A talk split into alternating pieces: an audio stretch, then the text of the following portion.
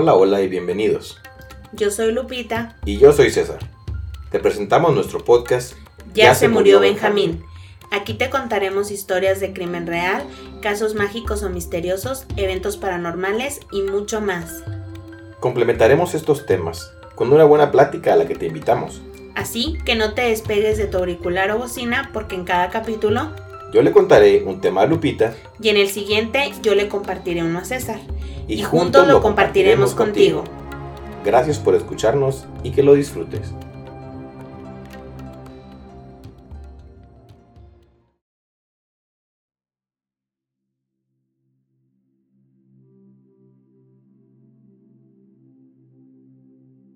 Hola y bienvenidos al capítulo número 14 de Ya se murió Benjamín. Hola César, ¿cómo estás? Hola, hola Lupita, muy bien. ¿Tú qué tal? ¿Cómo andas? Bien, también. Hoy tenemos calor. En el capítulo pasado decíamos que estaba haciendo frío y hoy está haciendo calor. Pues no que esté haciendo calor, ¿verdad? Pero no está tan frío como otros días. Pues llegó el termómetro a 25 grados, así que para ser invierno está, Está chulo. es- es- está, está caluroso. Pero dentro de las casas se guarda el frío bien y bonito. Bien y bonito. Llegas sin sudadera y adentro de, de la casa te tienes que poner. Pues yo estoy muy fresco el día de hoy, mira. Sí, ya te vi, pero tú así eres. Sí, ya sé. ¿Y de qué nos vas a hablar el día de hoy, César? El día de hoy vamos a tocar un tema que ya habíamos tocado en el primer episodio. Hoy va a ser la segunda parte de Con el que inauguramos. con el que inauguramos Ya se murió Benjamín. Hoy va a ser la segunda parte de supersticiones. Pero en esta ocasión son supersticiones, eh, ¿cómo decirlo? ¿Locales? Bueno, no locales, nuestras, de nosotros. Bueno, a lo mejor nosotros pensamos que son locales y realmente pueda que en otras partes piensen lo mismo que nosotros. No, pero me refiero a locales porque las conocimos y nos tocó vivirlas Pues sí, eh, pueda que sí, de sean forma- locales. de forma directa. Bueno, que también las que platicabas en el primer episodio, muchas eh, nos, No te- nos tocaron. ¿No te sabías todo el, el ritual del Ah, sí, cierto, sí, sí. bueno, fíjate, fíjate. Por eso te digo, a lo mejor nosotros pensamos que estas son locales, pero a lo mejor en otras partes también las conocen. Lo que pasa es que estas las conocemos de primera mano, a lo mejor por eso les digo así, pero sí tienes razón. Yo creo que van a ser de dominio. Viene el chisme público. de, de muy buena fuente. Viene el chisme de, de forma directa y de forma presencial. Y se me hace que algunas las tocamos ya en el primer episodio, pero las voy a, las voy a volver a, A a, profundizar. a mencionar, las vamos a mencionar un poquito más. Más que profundizar, como desde la experiencia que me tocó, porque ya ves que yo, eh, aunque nacimos en el mismo pueblo, ustedes dicen que, que yo me A invento historias. a mí y- hace que tú soñabas.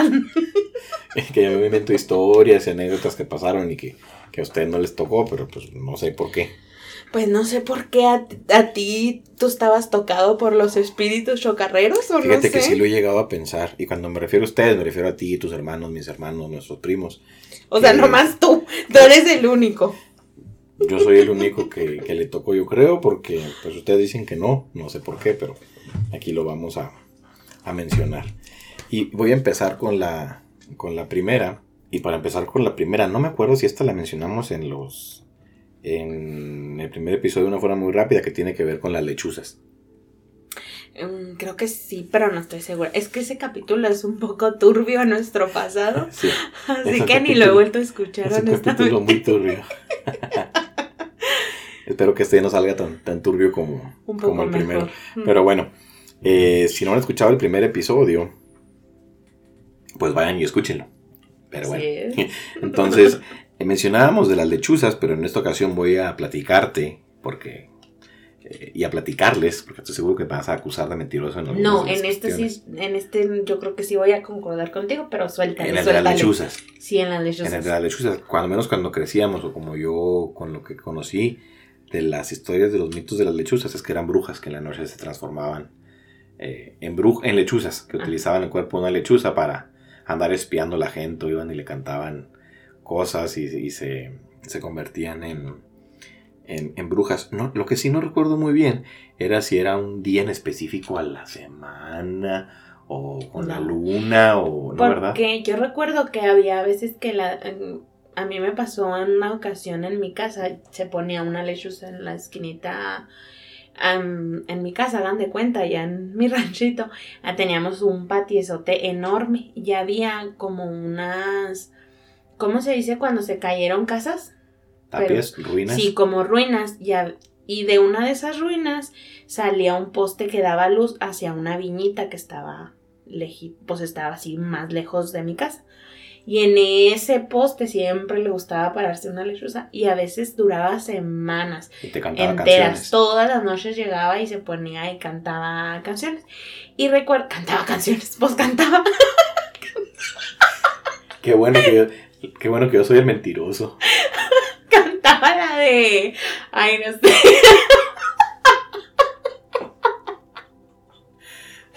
Cantaba, ¿ves lo que me dices? Cantaba, o no sé cómo se le llama el ruido que hagan las, Las las lechuzas. lechuzas. Y tengo muy presente que fue de recién que se fue a vivir mi cuñada ahí a nuestra casa. Y le hacíamos riegue que iba y le cantaba Que le cantaba a que ella. le cantaba a ella. Ajá. Ah. Pero sola se desapareció y nunca nos pasó nada malo, ni mucho menos. Oye, y cantaba canciones rancheras. Ay, no, qué vergüenza. Pues sí, sí esa era, esa era la, la creencia popular. Y yo creo que sigue siendo en los pueblos. Yo aquí cada vez que cuento esas historias he sido muy criticado por toda la gente de aquí, por todos mis amigos. Se ríen de ti. de- que cuando cuento esas cosas se ríen de mí. Y a veces hasta me, me mandan por ahí memes o me etiquetan en, en historias que tienen que ver con lechuzas convertidas en, en personas. Y lo que también era una realidad de que cuando las brujas llegaban a algunas casas, porque también en mi casa llegaban y se ponían y cantaban o a veces daban vueltas cantando en la noche. A, a mí no me cantaban canciones rancheras, como a ti, pero decían sus... Pues no sé cómo se le llame, el canto de la lechuza. el- Ajá, te digo, no sé cómo se le el- llame. Ese sonido que El cucú, cantaba la rana. ándale, algo así cantaba. Eh, y- pero había técnicas para atraparlas y para cachar a la bruja, ¿sí sabías? Sí, y también recuerdo que eso mi mamá me lo llegaba a decir de cuando era viernes o, o martes. Decía, no digan cosas porque las brujas es cuando escuchan. Porque se escuchaban, sí, como que era como que, Un día que- en espe- eso sí era un día en específico. como que se transformaban en lechuza, se acercaban a las casas para estar escuchando y andar llevando los chismes, yo creo, de un lado Los para. chismes. Sí, para o otro. decían que no le sacara la garra a, a fulanita que creían que era, Que era bruja, bruja. porque te podía escuchar. Fíjate, en el rancho no puedo mencionar nombres, evidentemente, pero había Aquí balconía. dos, tres casas que, que decían por ahí que, que, que eran brujas algunas de las personas que habitaban ahí. Sí, y Creo no algunas- sacarles creo- la garra creo que algunas los eran- viernes. Creo que algunas eran incluso tías lejanas mías, algo así, entonces. Ay, no, entonces por eso te pasa tanta cosa, ¿sabes? Es probable, es probable. Pero lo que dices de que tus de que tus conocidos de aquí de la ciudad se ríen un poquito de esas cosas, mm, probablemente es porque a lo mejor aquí en la ciudad todo eso no se veía por el hecho de que nosotros veía, vivíamos en un rancho, estábamos prácticamente a la intemperie, había un montón de animales, Prácticamente, pues. había un montón de cosas y realmente por eso sucedían, por eso había lechuzas, por eso, porque no sé también si recuerdes que, por ejemplo, en mi casa se escuchaban mucho los mentados apotoros porque vivíamos muy cerquitas del, Del, arroyo y ya ves qué sonidos tan feos hacían, que parecía que los estaban matando. De hecho, mira, aquí está un meme que me mandaron el miércoles. ¿Qué dice? Que dice, en, en un grupo que tengo unos amigos, los búhos del Tule. Y lo que dice el meme. se para en un árbol. Señora, pinche bruja, no te Ahorita se los leo porque Lupita no va a poder leerlo. Pero básicamente es una imagen. Y me pone uno de. Ay, de qué grosera, yo diciendo malas palabras. Dice los búhos del Tule, dice la imagen. Cualquier parecido con la realidad. Búho que se para en un árbol. Y la señora, pinche bruja, no te vas a llevar a mis hijos, sácate. Padre nuestro que estás en el cielo, Dios sí existe. Y el búho, doña, cálmese. El- los pobres animalitos, ¿no? Incluso son hasta bonitos y nosotros con este tipo Con ese de tipo cosas. de historias, sí. Pero bueno, te decía que había técnicas para atraparlas. Y una de ellas se llama los nudos de sal. Ah, Eso, eso sí, fíjate, nunca lo había escuchado, Entonces se ¿eh? colocaban, se colocaba donde, donde- en el lugar, por ejemplo, donde se paraba la lechuza ahí en tu casa que te cantaba canciones. se coloca un nudo de sal. Un nudo de sal se colocaban cruces con sal revuelta con tierra de panteón. Ajá. Con eso ya la lechuza como que perdía su poder y se caía ahí, ahí la agarrabas a O escobazos. sea, tenías que ir al panteón por tierra. Por tierra, sí. Ay, Dios. Eso me lo contaban a mí en el, en el rancho. Entonces, haces el nudo de sal con tierra de panteón y con la sal. Y ahí la, la bruja, la lechuza va a caer y la agarras a escobazos. Y Y al día siguiente la señora, que era la bruja, pues amanecía con, more- con moretones, exacto. Ay, Es una de las no. técnicas. Y, hay- y había otra técnica, o, o esta era empleada para cuando las lechuzas te perseguían, porque había, había, había también ocasiones que, que ibas tú caminando, ibas eh, eh, de una parte a otra y las lechuzas iban volando persiguiéndote, porque te querían atacar. Y en ese caso también se utilizaba, me contaban una historia, de que te quitas la camisa que llevas puesta, la das vuelta al revés y con las mangas haces siete nudos. Todas esas soluciones que, Que esas soluciones que me, me comentas se me figuran a los videos esos de ideas en cinco. Ay, no. Pues- Por eso se ríen de mí mis amigos, porque les cuento esas historias. Entonces,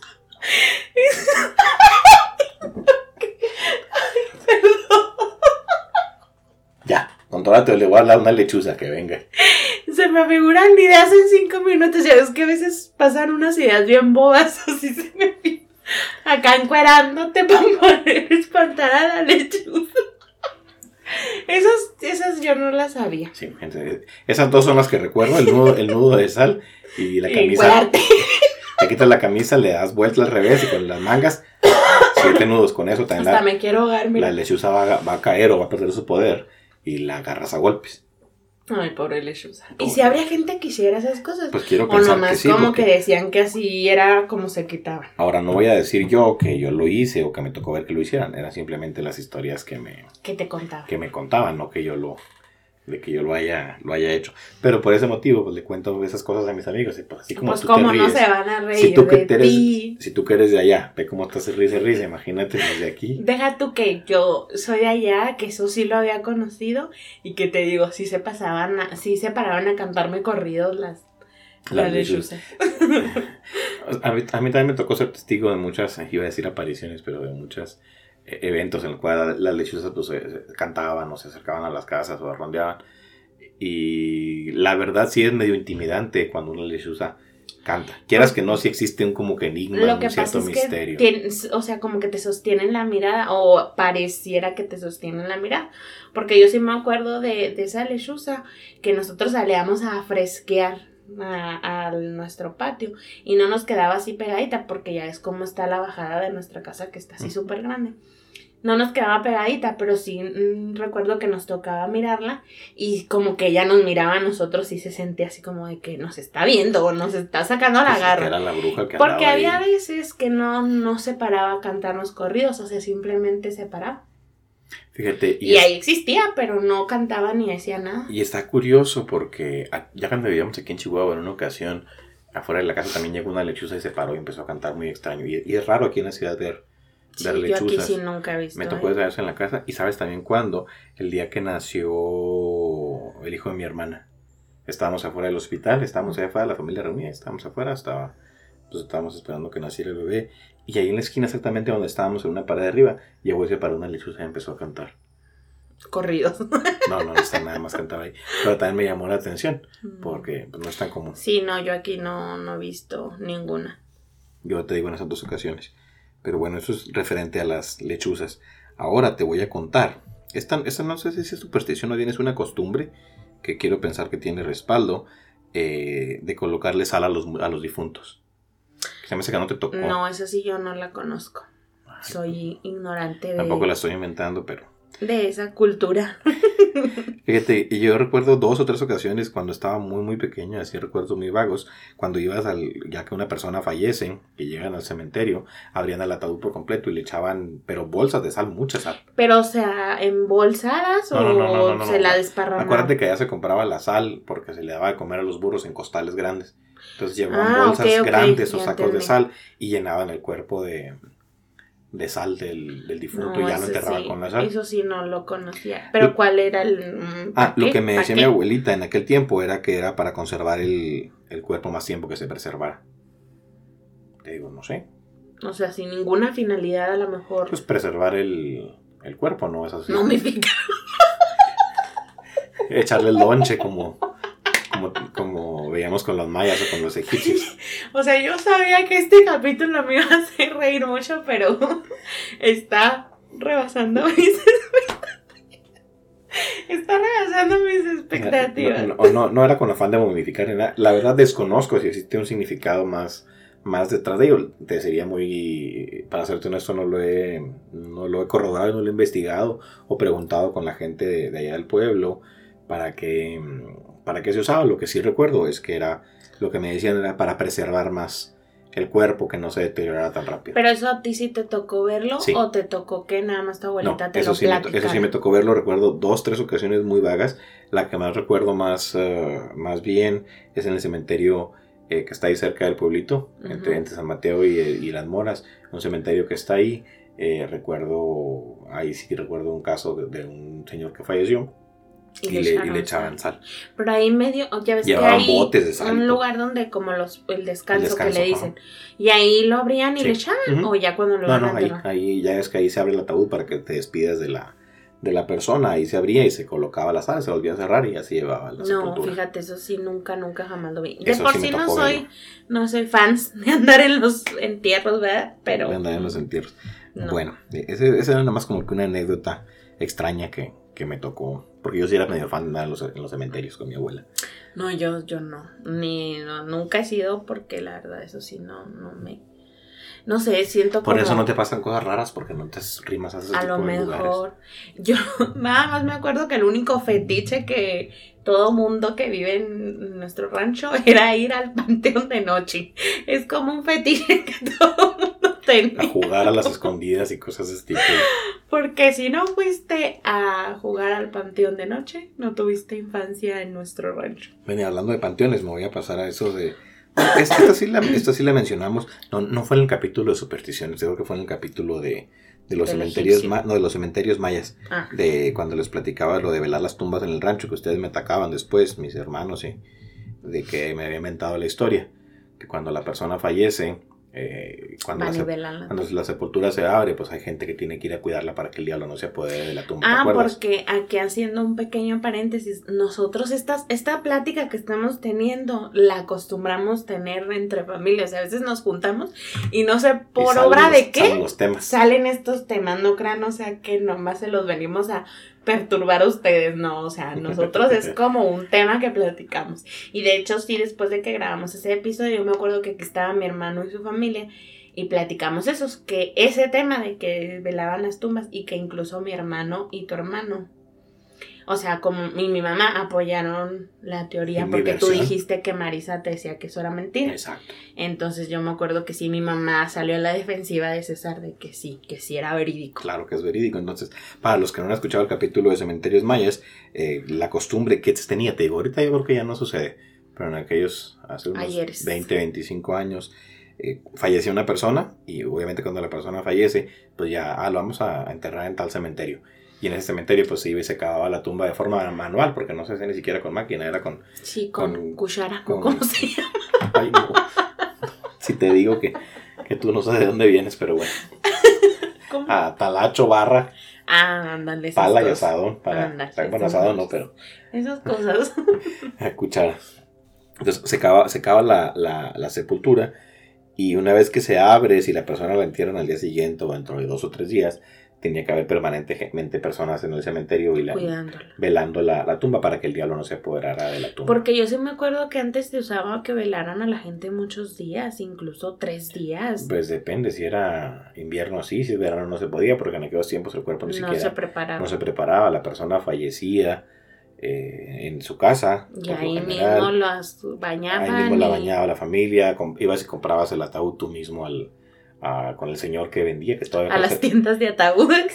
Que, todavía creo que vende ataúdes. ¿Quién sabe? Fíjate. Eh, ibas tú en tu camioneta particular o, si no tenías, te ibas con alguien a que se trajera Sí, porque como que esos momentos de muerte son muy solidarios en los ranchos, todo el mundo, eso de velar las tumbas, pues incluso a veces no eran familiares, era gente incluso ajena. Les platicaban el episodio, se turnaban, casi como cuando la persona fallecía, que lo velaban en su casa, había gente que iba al velorio y había gente que también que iba a hacer roles para velar la sepultura en el, cementerio para que no estuviese la misma gente ahí todo el tiempo.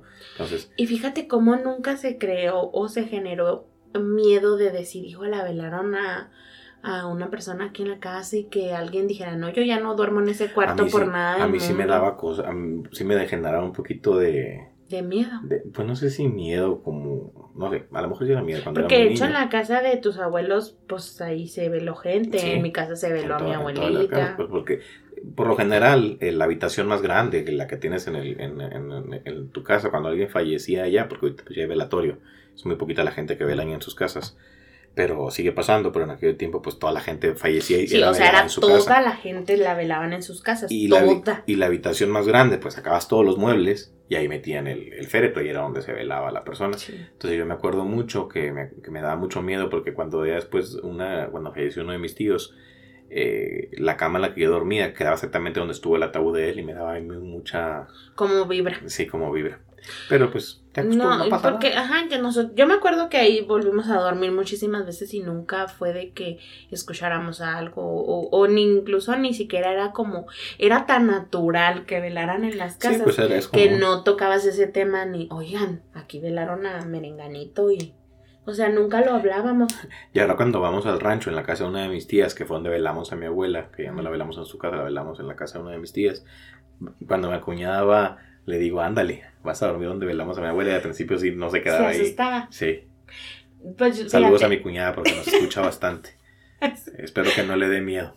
Con lo de tu abuela me acordé de una anécdota muy graciosa que sucedió. O sea, en medio de la tristeza de que estábamos velando a tu abuelita y tu mamá estaba Ay, no, no sé si contarla.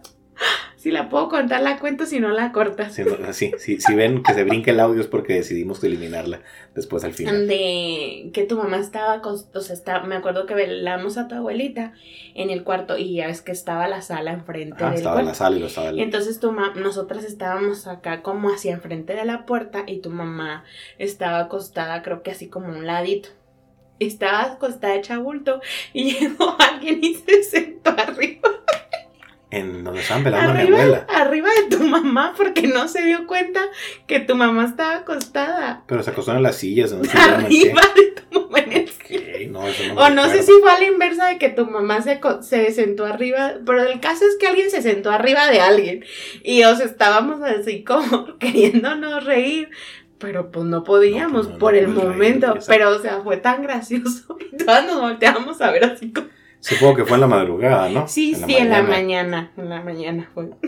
No, no recuerdo, Yo creo que sí lo podemos Yo creo que tú no estabas Necesito consultarlo con mi mamá para... Pero te digo, no me acuerdo si fue tu mamá la que llegó y se sentó o si se sentaron arriba de tu mamá. Algo así estuvo la historia. No recuerdo. Pues bueno. Pero ay, no, y tu abuelita enfrente tendría y nosotros acá nomás mirándonos. Aguantándote la risa, ¿no? Porque fue muy chistoso. Pues es que es parte de, las cosas que pasan, ¿no? En cualquier tipo de, circunstancia. Bueno, esa es la parte de velar las tumbas y, con ese mismo hilo me voy a pasar a, también a lo que tiene que ver con el respeto a la, a la, muerte. Ya también hemos hablado de que en México pues se le tiene mucho respeto cuando las personas fallecen, a su recuerdo de todas las tradiciones que, que, se dan cada año con el Día de Muertos y la forma de recordarlos.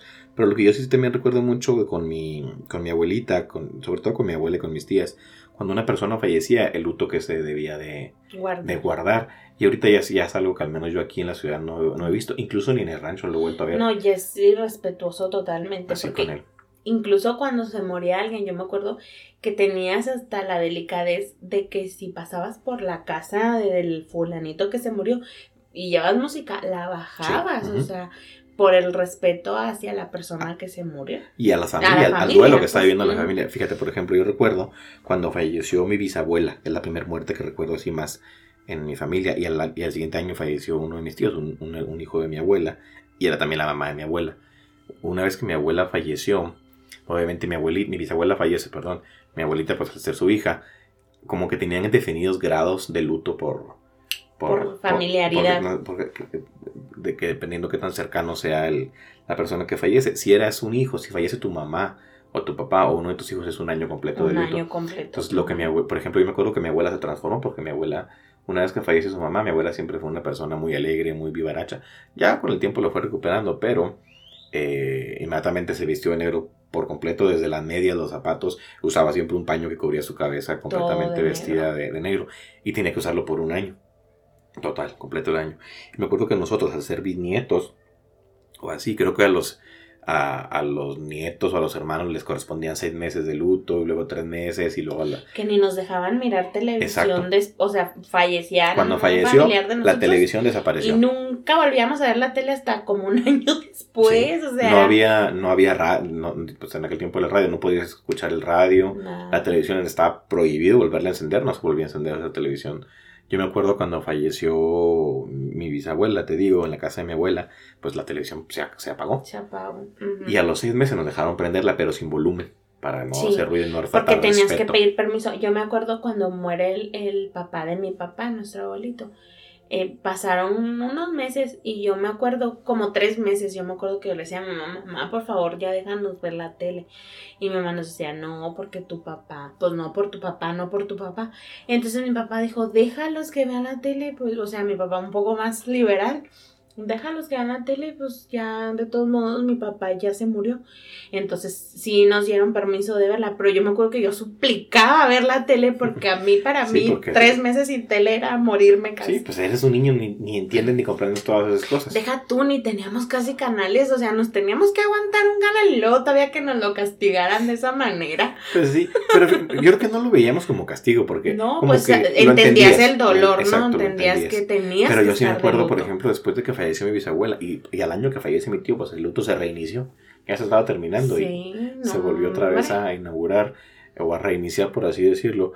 O sea, la casa parecía, o sea, se sentía todo como que silencio, como que estaba no sé, un ambiente muy de, de, no te podías casi ni reír, o sea, hasta reírte te daba sí, como... que en voz baja o allá afuera, ¿no? Ajá. Entonces era, era mucho pues estaba muy marcado todo eso. Yo creo que ahorita aquí en la ciudad eso jamás sucede. no, yo creo pues, que incluso al mismo día que se muere puedes escuchar música con tus audífonos. Sí, y, fíjate, ya pasaron los años con mi abuela y ya me acuerdo yo cuando que después que se fue mi abuela a vivir a Estados Unidos y que, yo estuve un tiempo allá también con, con, ella, ya después ella me decía, no, yo cuando me muera no, no me aguardan esas cosas, dice que uno tenía, dice, hay que entender que cuando uno se vaya, pues ya uno va a descansar y va a estar uno en la presencia de Dios yo no quiero que se pongan tristes, sí, hagan lo que tengan que hacer y, y tienes que asegurarme de que me, mi funeral sea en el rancho y todo, pues, porque me dejó todo especificado muy, muy a detalle, dice, pero tampoco los quiero que estén guardándome tanto luto y ese tipo de... Pues a lo mejor guardas luto, pues que será los siguientes días, porque incluso pues, estás triste, no, sí, claro. no, no, es necesariamente que quieras andar de fiesta, pero el luto es ese, ¿no? Que a lo mejor no sales, porque yo me acuerdo que en aquellos entonces, pues allá en nuestros ranchos, las diversiones que más había era ir a los bailes. Yo me acuerdo que si se ah, te moría un familiar, si se te moría un familiar, no sé, porque la gente allá le gusta casarse en diciembre, es un decir. Y si se te llegaba a morir un familiar en agosto, pues estabas lamentándote porque no ibas a poder ir a los bailes de diciembre. No te iban a dar permiso tus papás. Y ahora que mencionas eso de, de, del rancho y los bailes, también hablando de eso mismo, Luto, y del respeto que existía, porque ahorita ya no existe. Si, por ejemplo, en el Tule, que había baile porque había una fiesta, pero fallecía alguien en el pueblo, se cancelaba el baile. O sea, independientemente del motivo que fuera, por respeto a la persona, aunque ni siquiera fuera de tu familia ni nada, porque había una persona que fallecía en el pueblo, se cancelaba el, el, baile. Es que pues los velorios en nuestros ranchos no son como aquí. Se muere merenganito y aunque uh, hace dos años le dije buenos días, ibas a... Tienes que ir al funeral, exacto. O tenías que ir a darle el pésame a la familia. O sea, independientemente que incluso ni te cayera bien. Simple y sencillamente fue alguien que se murió de. Y eso es algo que me recordaba mi abuelita, también te lo platicaba cuando te, que me acordé de la película de Coco y eso. Mi abuela me decía que todo, que era deber cristiano ir al funeral de todas las personas que fallecían ahí en el pueblo. Porque tenías que ir a cumplir con la familia. Eso sí sigue siendo hasta la fecha. Sí, eso sigue pasando. De que pues se muere alguien y, va, la, gente. Sí, eso, eso continúa pasando, pero lo del luto sí era algo muy marcado. Que nosotros nos tocó vivirlo no, no hasta muy grande, o sea, estábamos todavía jovencitos porque pues afortunadamente ya no hemos tenido muertes. Muertes cercanas, que lamentar. en nuestra, en nuestra familia. E incluso si la llegásemos a tener que no, pues espero que no sea pronto, ¿no? Yo creo que pues no guardaríamos luto. No, no, definitivamente no. Nada, ningún. bueno, yo sí soy de vestir de negro, pero porque ahorita. Porque te gusta. Yo toda la vida ando de negro, pero porque a mí me gusta. fíjate, no porque guarde luto. Y ahora que mencionas de mi abuela, cuando mi abuela fallece, porque ella falleció aquí en la ciudad y pues yo era el encargado de, de, de, llevártela. De coordinar todo el evento ya para el, el evento. El funeral. el funeral en el, en el rancho. eh, me acuerdo que, que cuando íbamos en... cuando- porque falleció un viernes aquí en la noche y ya pues en el trámite de la funeraria que se prepara el cuerpo y el organizar el traslado eh, del cuerpo al, al rancho. Yo salí de la funeraria como a las 4 o 5 de la mañana creo y me fui yo con el que iba conduciendo el, la carroza. Y en el camino me dijo el señor, oiga, pues quisiera poner unas canciones, dice, pero pues no sé si por el respeto a su, A su a abuelita. Yo le dije, no, sí, adelante, está bien. Porque yo había platicado ya con mi abuela antes de eso. Le dije, nomás le pido que la ponga bajita. Ya íbamos ahí escuchando canciones tranquilas el señor, eh, el señor y yo manejando. Y aquí voy a confesar algo que a lo mejor no debería confesar porque es ilegal. También si no lo puedes poner, lo vamos a cortar. No, eso sí, lo- eso sí lo voy a dejar, no voy a mencionar ni la funeraria ni nada. De hecho, por ahí tengo, el otro día me encontré unos tickets porque me gusta guardar, menos si me gusta guardar a mí muchas cosas, ese tipo de cosas. Pero mi abuela fallece el viernes, eh, entonces pues, eh, te- se tuvo que eh, llenar un formato, que viene el médico a la casa, levanta el acta, viene el Ministerio Público, luego se va hasta la funeraria y ya para hacer el traslado pues tiene que ir a ver, tiene que emitir un certificado de salubridad del cuerpo que fue embalsamado para poderlo trasladar. Entonces creo que por ser viernes o el siguiente sábado, no me acuerdo si era festivo por algo, era diciembre, a lo mejor por eso. eh, me, me dicen en la funeraria, dicen, no, joven, pues el traslado va a tener que ser hasta lunes. Le digo, no, está loco. Le digo, no puedo prolongar tanto el, el, funeral, la familia, todos. Le dije, no, nos tenemos que ir ahorita mismo al rancho porque el funeral tiene que ser el domingo más tardar. No, no lo voy a hacer tan, tan largo. Le dije, aparte, ni mis- mi mamá, ni mis tíos, ni mis tías van a estar de acuerdo. Luego dice, pues hay una opción, ¿usted cómo ve? Y te pidió la. La no, Sor Juana. No, no, no, no, de hecho no me pidió nada, me dijo, dijo lo que podemos hacer, dice, y dice, ya le hemos hecho para que le dé confianza, además usted tiene que estar de acuerdo en que lo hagamos así.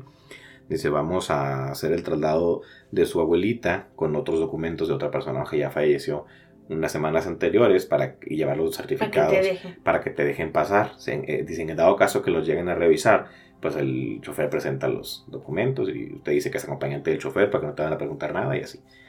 Pues ahí vamos.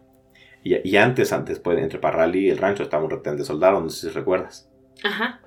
eh, cuando estaba nada más la otra carretera. Y ahí era donde comúnmente revisaban ese tipo de, Sí, porque los de- de soldados cuestiones. eran bien Y- intensos. Y yo pues iba sudando por dentro, que no nos "Ay, nada. María Purísima". Y ya el señor me dijo, ah, pásame, ahí están aguantando los documentos para tenerlos listos. Pues yo O sea, sí los revisaron. Saqué la carpeta, se los di. No, no. El, llegaron los, los militares. No, que un traslado, un cuerpo, sí. Ah, no, pues pásenle adelante. Ah, pero no les No, preguntaron. no, no preguntaron nada. absolutamente nada. Pero ya cuando abrí yo los documentos, después que me los dijo, les dije, ¿los puedo ver? Sí, eran documentos de un señor. Siquiera. Ni siquiera de mujer. Ni siquiera de una- ah, de una no, mujer. hombre. Yo pensé que la habías tenido que dar No, no, dinero no, para que te dieran permiso. No, ellos mismos es parte del servicio, pero bueno. Lo viene todo incluido.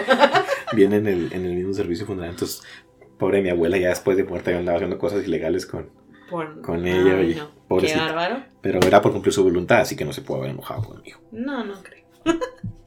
no creo que así sea. Bueno, y hablando, eh, voy a seguir con los muertos y con los funerales. También este ya lo mencionamos, pero pues vale la pena mencionarlo en este mismo hilo de cuestiones de cuando alguien Muere. muere, de que en el rancho era costumbre. Donde una persona fallecía. Creo que el título del capítulo ya llamarse Supersticiones mortífagas o algo así. del rancho. Cuando falleció una- en el lugar donde alguien fallecía, pues se colo- ya te había platicado, se colocaba una piedrita. Que tú Ujú. me dijiste que eso no te había tocado, pero también, Yo- también lo preguntamos a tu mamá. Lo que yo, ajá, y también este Dijo sí. la información de César. Lo que yo sí había visto es que les ponían una crucecita donde se moría, pero Ah, eso de eso sigue siendo. eso de, de las piedritas sí, eso no, no, no lo sabía. Cada vez que pasabas por el lugar, colocabas una piedra en ese, en ese lugar para mostrar respeto, ¿no? A la, a la- a la persona fallecida. ¿Qué más traigo aquí de fallecidos? Déjame ver si no me para brincarme de, De, de tema. superstición de o superstición. creencia.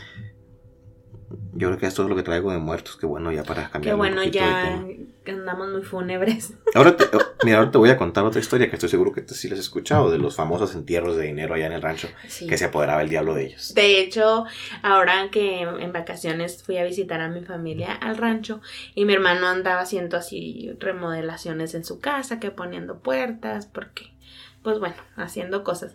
Y tocamos ese tema que dice que él no pierda la esperanza, porque les digo, nuestra casa es, es, es una casa que Antigua. tenía nuestra parte donde vivíamos y luego donde construyó mi hermano, que es donde les digo que había las... Sí, porque tumbó todo eso y ahí construyó. Eso se tumbó, ajá. Entonces me acuerdo, dice mi hermano que él, él no pierde la esperanza de, encontrarse. Sí, porque eh, pues tumbó parte de, la, de las paredes para poner una puerta más grande, porque de hecho son puertitas. Los cuartos donde él empezó a construir eran puertitas muy chiquitas, o sea, donde son casas muy, muy antiguas. Y mi hermano siempre que pasábamos se daba un golpe en la frente. Entonces ese era su plan de quiero tumbar esta puerta y hacerla más, alta.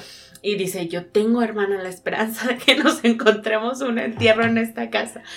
Porque pues se dice que la gente pues no guarda, no existían bancos, no existía pues, donde guardan el dinero. Y yo creo que en todos lados era muy común no haber, y sobre todo cuando empezaban las cuestiones de las guerras, la revolución y gente, y los asaltos y todo eso, pues la gente que tenía dinero, eh, era normal que lo enterrara para, para mantenerlo oculto. ¿Y que no se acordarían? No, es que pasaban muchas situaciones, por ejemplo, en la Revolución Mexicana, eh, tal hacendado enterraba su dinero, llegaban, los mataban, se los llevaban y pues ya el dinero se quedaba, se quedaba, oculto.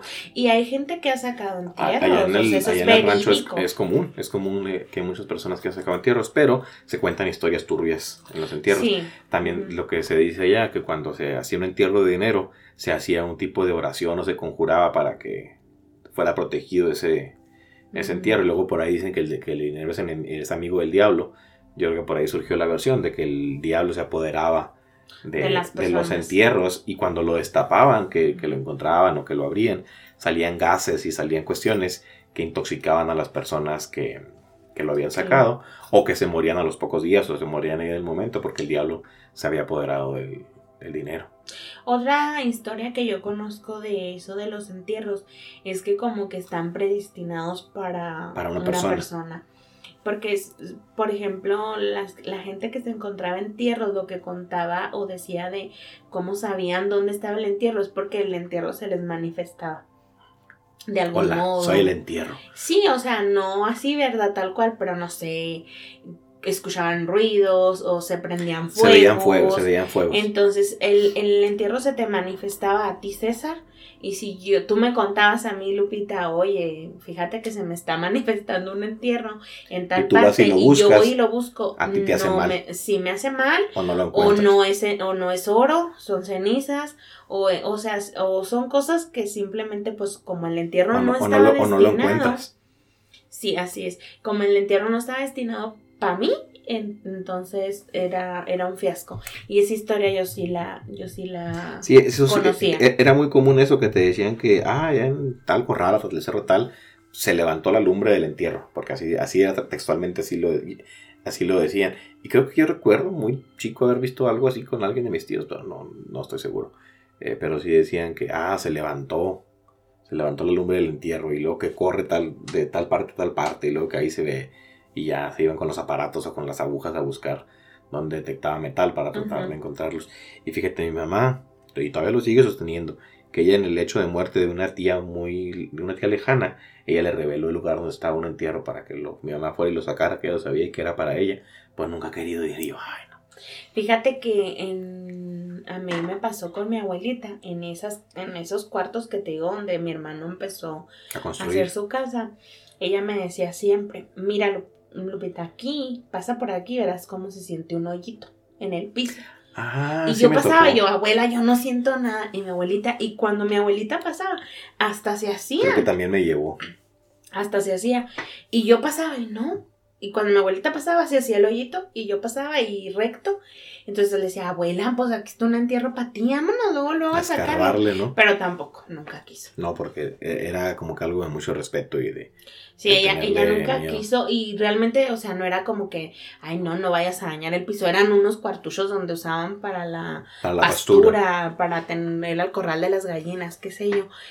Y yo le decía, abuelita, vamos a, a, a escarbar eh, de hecho, era de los pocos cuartos que tenían piso de cemento, los demás eran pisos de tierra, pero ese cuarto en específico tenía, tenía piso de cemento y me decía, mira, es que yo paso y caminaba ciertos pasitos y ¡fium! se hacía la, la curva ahorita, ajá, y yo pasaba y no sentía nada, o sea, probablemente está destinado para mi abuela, ¿verdad? Pero ella nunca quiso... Escarbarle, no, es que la, nuestros abuelos, nuestras... Eh, gente mayor eran muy respetuosos en ese tipo de, de cosas. de cuestiones. No nos hubiera tocado a nosotros porque habíamos levantado la casa. Y sí, a ver, tráete la cuchara, dijiste tú. Vamos a Tráete buscar la cuchara cuchara. Fíjate, y, ya- y- y- Mm, seríamos ricos. me, voy a brincar a la siguiente, aprovechando lo de las luces esas que aparecían en los entierros, que creo que eso tiene explicación, y si sí es real, creo que al, al haber metal enterrado, no necesariamente dinero, obviamente el dinero era metal, porque por lo general eran monedas, muy antiguas, o eran incluso lingotes de oro, o de plata, o centenarios, lo que, lo que era común, o al menos lo que se ha encontrado allá en el rancho en las construcciones antiguas, eh, creo que al paso del tiempo, con la humedad y con las temperaturas, al estar el metal bajo tierra en cier- bajo ciertas condiciones, eh, se libera gas y hace que ese gas eh, se ilumine con ciertas características, que parece el fuego ese que, que la gente veía. Incluso también eso de que cuando lo desenterrabas y los gases, pues sí, los gases que, que hacían el, el metal, como dices tú, enterrado tantísimo año. Pues Obviamente al desenterrarlo, pues soltaban esos gases, pero no porque Fuera demoníaco y te iba a poseer. Pues quién sabe, ¿eh? porque eh, esto me recuerda un poquito a la maldición de la tumba de Tutankamón, que la vamos a mencionar en algún momento. En los, en los sellos de las tumbas egipcias de los faraones se colocaban maldiciones muy fuertes para quien las profanara. Al que Así profana esta tumba, creo que en la película de la momia también se menciona algo de eso. Sí, de hecho, cuando, desen- cuando van a desenterrar el, el pues no sé El cómo se llame, donde están los, los restos de Los vasos canopes. los vasos, esas cosas madres, este, ponen de hecho hasta porque son los americanos, ¿no? Van los americanos con la chica que es la protagonista y bla, bla. Entonces le dice que tienen que poner a los, traen ahí como unos ashishingles y lo, lo van a hacer los americanos y luego les dice el, como el, el nice, no, deja que lo hagan ellos. Y ya lo hacen y ¡ah! se derrite. Ah, para que se mueran ellos. Ajá, sí, sí. Pero fíjate, la tumba, la maldición de Tutankamón, que en algún momento vamos a hablar de Tutankamón, una vez que la tumba la, la, la encuentra Howard Carter, ay, si no me falló la memoria con el nombre, una vez que, que, que, que encuentran la tumba, que la abren y que extraen todos los, tanto las pertenencias como la momia de, del rey son exhibidas, empezó a fallecer mucha de la gente que participó en la, en la expedición. Creo que cada año, cada año iba falleciendo una persona de causas muy extrañas. Y se supone que fue la maldición del rey Tut, que porque, porque profanaron su, Ya, y acá su nuestro tumba. rancho son las maldiciones de Pancho. Acá son las maldiciones de Pancho Villa. Ya es que decían que toda la gente enterraba dinero por miedo a Pancho Villa o Ah. Pancho Villa dejaba sus entierros. Así que mi abuelita yo creo que tenía miedo a la... Al espíritu de Pancho Villa. Por eso por eso no quería. Fíjate, yo tengo una de mis tías también que en paz descanse, mi tía Delfinita, yo eso si le recuerdas. Sí, claro. Ella odiaba a Pancho Villa, pero lo odiaba. Los- Es que ya lo conocieron, ¿verdad? Pues creo que sí les tocó, no sé si a sus papás, pero Los papá, el papá de, que- de tu abuelo y de mi abuela le tocó conocerlo. sí. Y mi tía Delfinita lo odiaba porque en un pueblo que se llama Hijo en Mendoza, dice que un día llegó una tarde y colgó a todos los hombres y a las mujeres, los colgó de los mezquites y los dejó colgados nomás porque no sé qué le habían dicho. Y lo odiaba, decía que era un desgraciado, que nada de héroe ni nada de eso. Sí, sí, pues es que dicen que era muy canijo, Pues quién sabe. pero quién Pero yo sí me sabe. acuerdo mucho de, No, no, de mi tía no, Delfinita que, que me contaba esa historia. No recuerdo historias que mi abuela me contara, solo eso de que su papá lo, cono- lo conoció. Pero Yo me acuerdo de mi bisabuelita, la que mencionaba ahorita cuando que falleció. El papá de ella eh, era, no recuerdo qué cargo tenía, pero era cercano a, a Pancho Villa y era su orgullo contar historias de, De eso. de mi general, decía. Decía mi bisabuela. Mi Mi general. abuela Villa. renunciada estaba, pero bien troll. No, no, no, era, era un caso, la señora era un caso. Era- era una- fue, fue una bendición haber tenido a esa viejita y haberla conocido. Sí. Porque no todo el mundo tiene la bendición de haber tenido bisabuela. No, y pues mi bisabuela era. Pues no, yo nunca elegí bisabuela, siempre elegí abuela. Sí, la Era muy ocurrente. abuelita Nufa, cada historia que Era sacaba. muy, muy ocurrente esa viejita. Estaba Y- loca, y te muy- digo. y muy cantadora. Bueno, estaba con las lumbres esas de los entierros. Ahora sí me voy a pasar a otro, otro que se veía en- ahí en el rancho que, que- que- que se asocia con las lechuzas. Y ese sí me tocó verlo.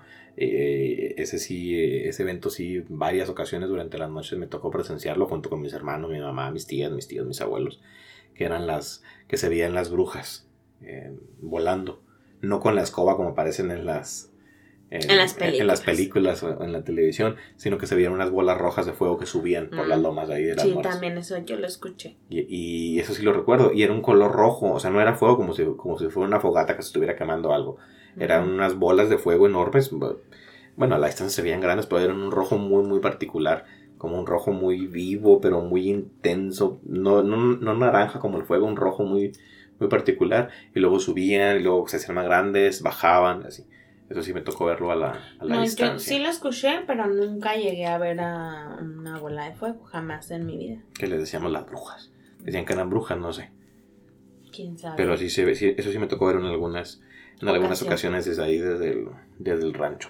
No, yo te digo, sí había escuchado eso, pero no, no, yo nunca presencié, nunca, jamás una. Nunca jamás. Y bueno, a ver, ahora me voy a pasar con otra. Ah, ¿Tú sabes lo que es el chuchupate? No, no sé lo que es el chuchupate. Estoy seguro que lo utilizaste, pero no sabes lo que es. Lo que embarraban a los niños en los ombligos, ¿no? No, eso me lo amarraban a mí. Ahorita lo voy a decir, pero, pero al final. Pero no, no es eso. Todos traumados con esa madre que les Con esos, con esos remedios.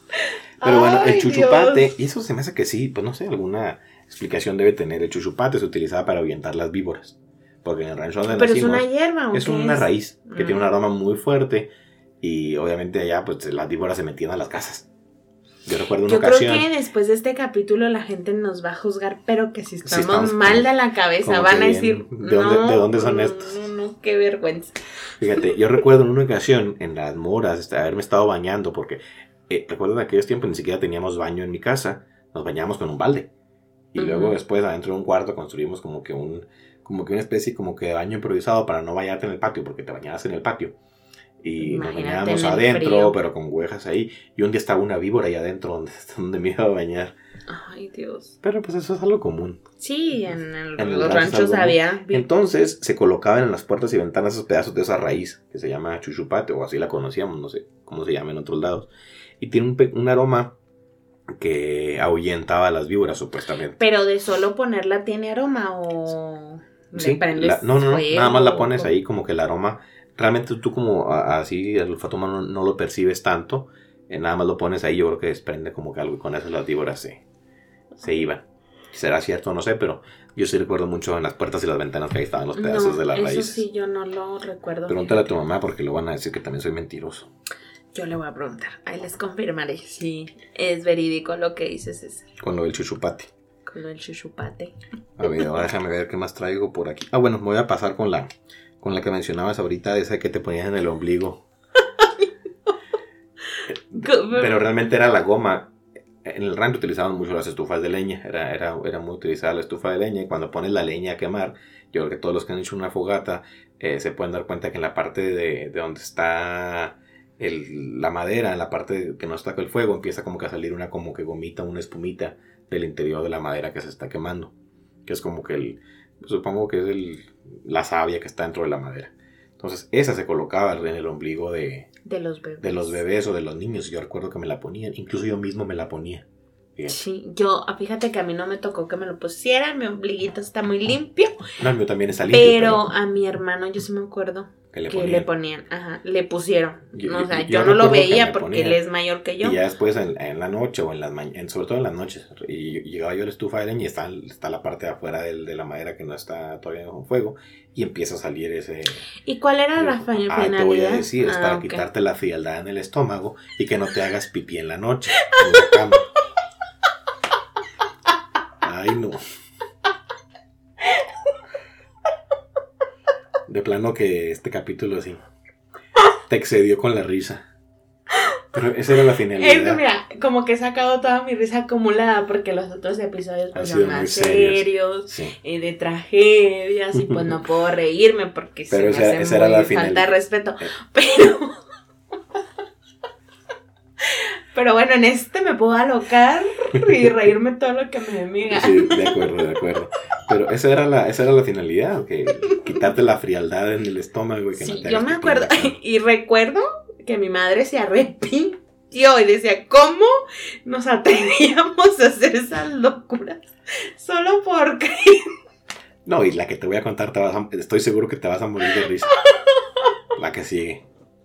Porque mira, Ay, déjame, eso de la madera. Me. Yo recuerdo que mi abuela me la ponía. Y yo incluso, yo recuerdo muy vagamente cuando Tú estaba chiquito. Yo solito me lo... Pues ya no me quería hacer pipí en la cama. Oh. De eso sí me O acuerdo. sea, pensabas que si te la dejas de poner te, iban a, te ibas Pues, a hacer pipí. Quería quitarme la frialdad del, del estómago y dejarme, ya. dejar de hacerme pipí en la cama. Y lo que sí no recuerdo, pero eso sí me ha dicho mi mamá. No me ha pedido perdón todavía por hacerlo, pero espero que algún día lo haga. Mamá había- de César, Había otro remedio adicional a ese para evitar que te hicieras pipí en la cama. Entonces era un té, te hacían un té con popó de liebre. O sea, querían que no te hicieras pipí, te hacían un té. De popó de liebre. Deja tú, la- el té te hace ir más. Pues era un té. Un té con popó de liebre. Era lo que me daban. No, pero vi. Sí, pero hervida, hervida, claro. ¿Y de dónde agarraban popó? Pues, es- pues ahí, acuérdate que las liebres tienen una particularidad que hacen popó como en montoncitos. En algunas zonas vas y los agarras y ya. Ah, el pero vamos a hacer un, un milagrito para que no vayas al baño. Te aturramos tus dos litros de, de de popó. Ay, Dios. Ay, ese tampoco lo conocí. Oye, ¿cómo nos logramos con tanta cosa por la que tuvimos que pasar? Pues no lo logramos muy bien. Míranos, míranos, todos traumados. Hablando de, hablando Sacando cosas. Oye, sí, después de esto nos van a juzgar tremendamente. No, no, van a decir, oigan, hay que escuchar el podcast de los loquitos. Pues ande, ande con este, Pituco, no. pituco y petaca. con este episodio van a comprender por qué nos gustan estos temas. Pues nos, normales no Hay, estamos. hay historia, hay historia. normales nos, nos Bueno. crearon, pues ustedes imagínense. Ya voy a pasarme otro tema Popó de liebre. ya me voy a pasar a otro. Que espero que ya se nos te cause risa. Yo creo que no. Ya, contrólate, por favor. Y eso que no somos tan viejitos. Ahora imagínate si tuviéramos. Oye, nuestros papás y nuestras mamás les habrá tocado. pobres. Un día hay que invitarlas a que hagan un capítulo especial. Que nos cuenten Sí, sus que nos historias. cuenten. Porque No, si esto nos tocó a ti y a mí, imagínate. Aquí se nos va la tarde entera, yo creo. Hay que hacer un live un día. Contando, Contando historias.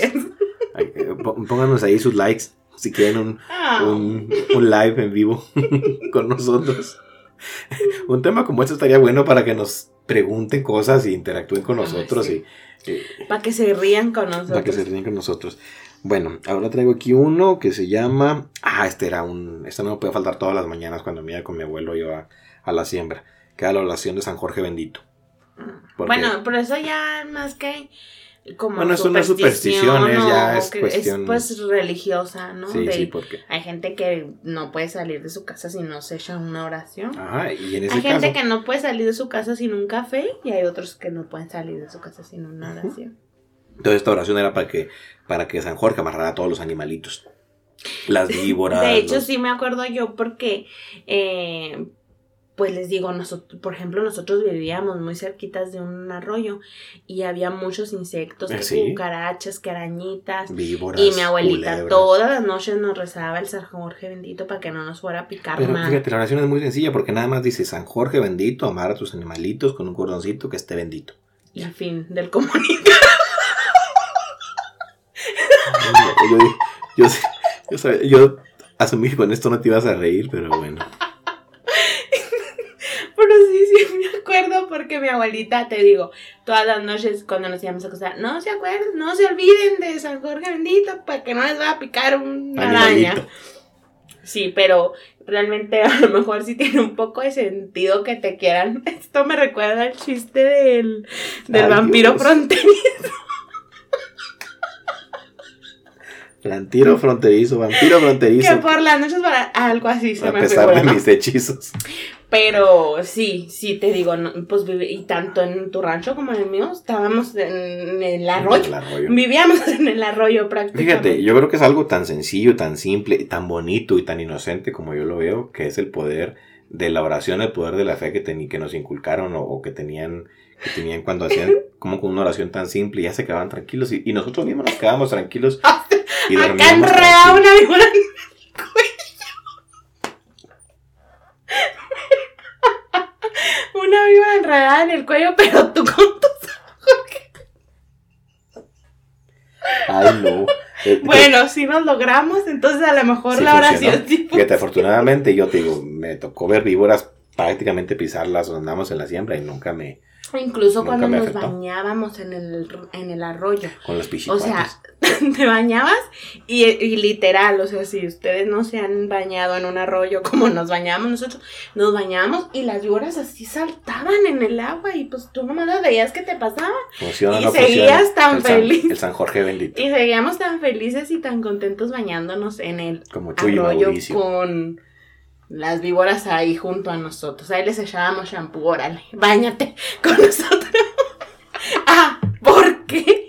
Nos bañábamos, llevábamos nuestro shampoo, Champú y nuestro jabón. nuestro jabón, nuestras toallas, nos secábamos, llegamos a la casa con el pelo turrado de arena, Pero muy bañados. pero muy bañados. Ay, no. Esa fue la oración de San Hasta Jorge. me. Esa fue la oración de San Jorge bendito. Sí, pero sí la, esa sí la conocía Tego, porque Ah, me, mira, porque mi, mi abuelita nos decía por las, por los insectos que había por el arroyo. Sí. Ahora voy a brincarme a otra ya para terminar. porque Yo creo que lo vamos a tener que cortar porque ya vamos mucho rato sí, y ya llevamos una hora grabando. muy largo. La del sartén de los frijoles. Ay, Que esa ya la platicamos, nada más por si alguien no escuchó el primer episodio, la voy a volver la a- quieres a, reforzar. mencionar. Que el cual Porque una- también esta la tuvo que ver, o sea, mi mamá tuvo que decirme, sí, es verídico lo que César te está diciendo. Es- eh, claro. Porque yo cuando no creo cosas que César cuenta que yo digo, y véeme aquí como estúpida, hablando, volteando a ver la computadora, como si los estuviera viendo ustedes. Ay, Dios mío, qué vergüenza conmigo. Pues bueno, sartén. Te volteo a ver a ti. Mm, Yo siempre que no creo algo de lo que me dices, voy y le digo, oye mamá, César dijo esto y esto y esto. Sí. Ah, sí, es verdad. Ah, Sí, ya me cuenta 10.000 anécdotas donde hicieron lo que Céssar contó. Pues bueno, de los frijoles básicamente era. Y le puse frijoles porque era lo más común que comíamos en Sí, aquellos pues años. no comió.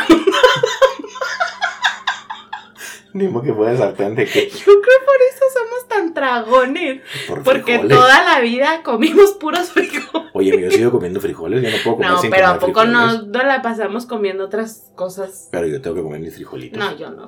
A mí no me gustan los A frijoles. mí sí, mucho, en todas sus versiones. Pero bueno, cuando se, cuando, y les decía en el episodio, cuando les contaba que cuando cocinaban o agarraban un sartén, pues se quedaba la comida pegada, en este caso los frijoles como se quedan pegados, y pues queda un saborcito rico, y agarras ese sartén y te lo empiezas a comer con tu tortilla de maíz ahí del mismo sartén, lo que queda en el sartén.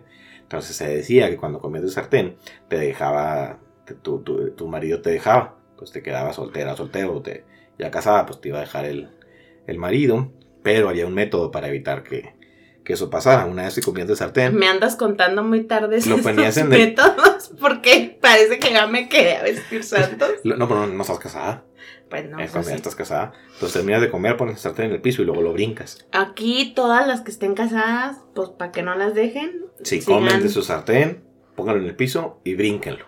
Y ya con eso. Cancelado el, El la divorcio. Cancelada la cuerneada. De hecho, me regañaron porque yo hice un comentario de que no les había funcionado. Así ya no lo menciones. Me regañaron por andar balconeando a la familia. Después de toda la balconeada que les has dado tú en estos 50 minutos que llevamos grabando, no creo que me puedan regañar a mí. No, pero yo no he balconeado a nadie, nomás estoy hablando de lo que me tocó a mí vivir.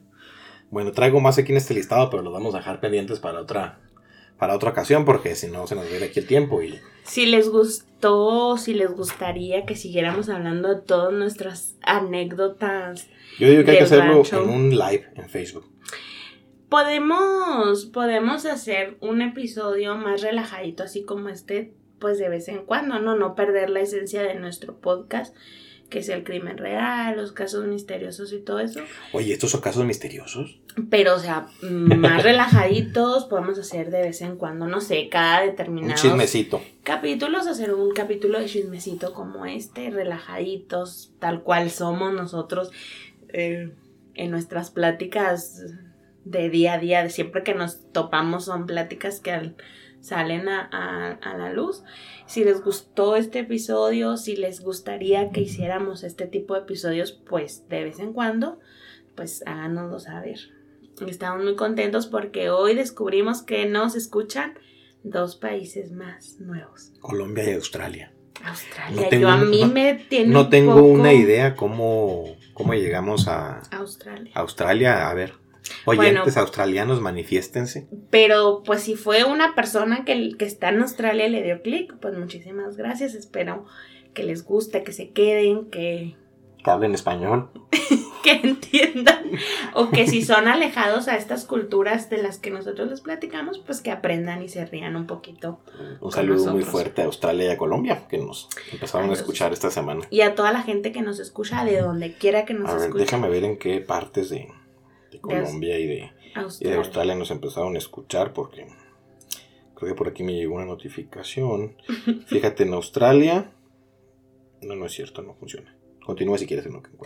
Pues no, nada más era lo que les estaba diciendo, que si les gustaría estos, si les gustan estos episodios o si de plano digan, ¿saben qué? No, nos gustan serios y nos gustan que nada más hablen de asesinos seriales y de casos misteriosos, pues lo tomaremos en cuenta porque al fin y al cabo, pues este podcast es para ustedes. Y claro, nosotros aquí nos divertimos y todo y pues nos gusta también a nosotros grabar este tipo de episodios. Nos divierte, nos divierte. Porque nos soltamos mm, ah, viendo y gozamos. En, en, o sea, en Australia nos escuchan en Queensland. No sé dónde será Queensland, pero nos escuchan en Saludos hasta ahí. Hasta Queensland, Australia.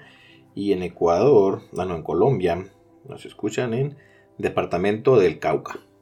Pues saludos directitos saludos directitos hasta, hasta allá. Igual a todos los demás que nos escuchan, tanto en México, aquí en nuestra ciudad, en todos lados.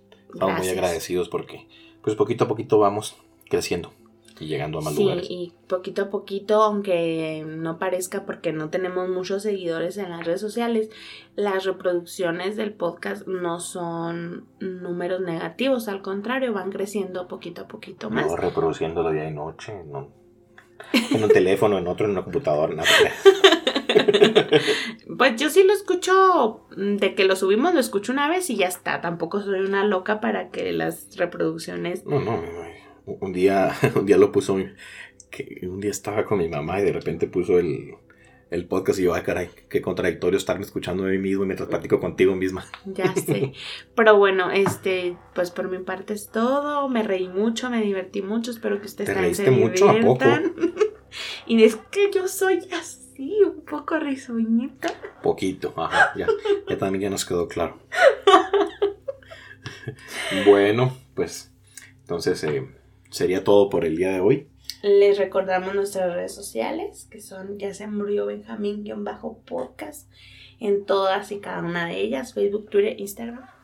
El grupo de WhatsApp, si gustan incluirse, ahí está el link eh, fijado en la página de Facebook, ahí podemos, pueden estar en contacto más más cercano y platicarnos qué les parecieron los episodios, contarnos, compartirnos alguna anécdota que quieren que compartamos. y hay cosas que a veces a mí se me olvidan que tenía que mencionar en el episodio como este último. Y ahí les llega. Y me acordé y dije voy a escribírselos en el grupo para que no se me olvide. Y ahí pues les va a llegar directamente la notificación a su teléfono cada episodio nuevo. Entonces van a estar ahí muy al pendiente. Así que bueno, pues sería todo de nuestra parte. Nos encantó grabar este episodio.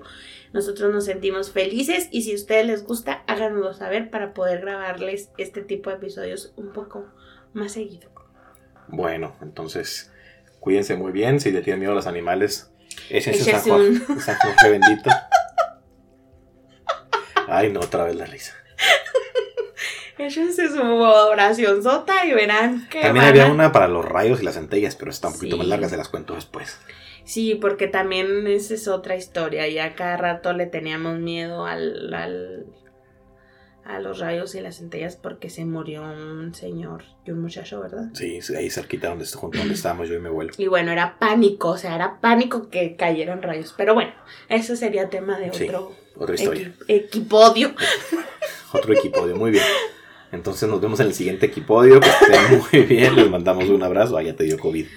ya me dio COVID. No, cállate, ¿no? Calla, calla bocas. bueno, hasta luego. Cuídense mucho. Que estén muy bien. Bye bye. Bye bye.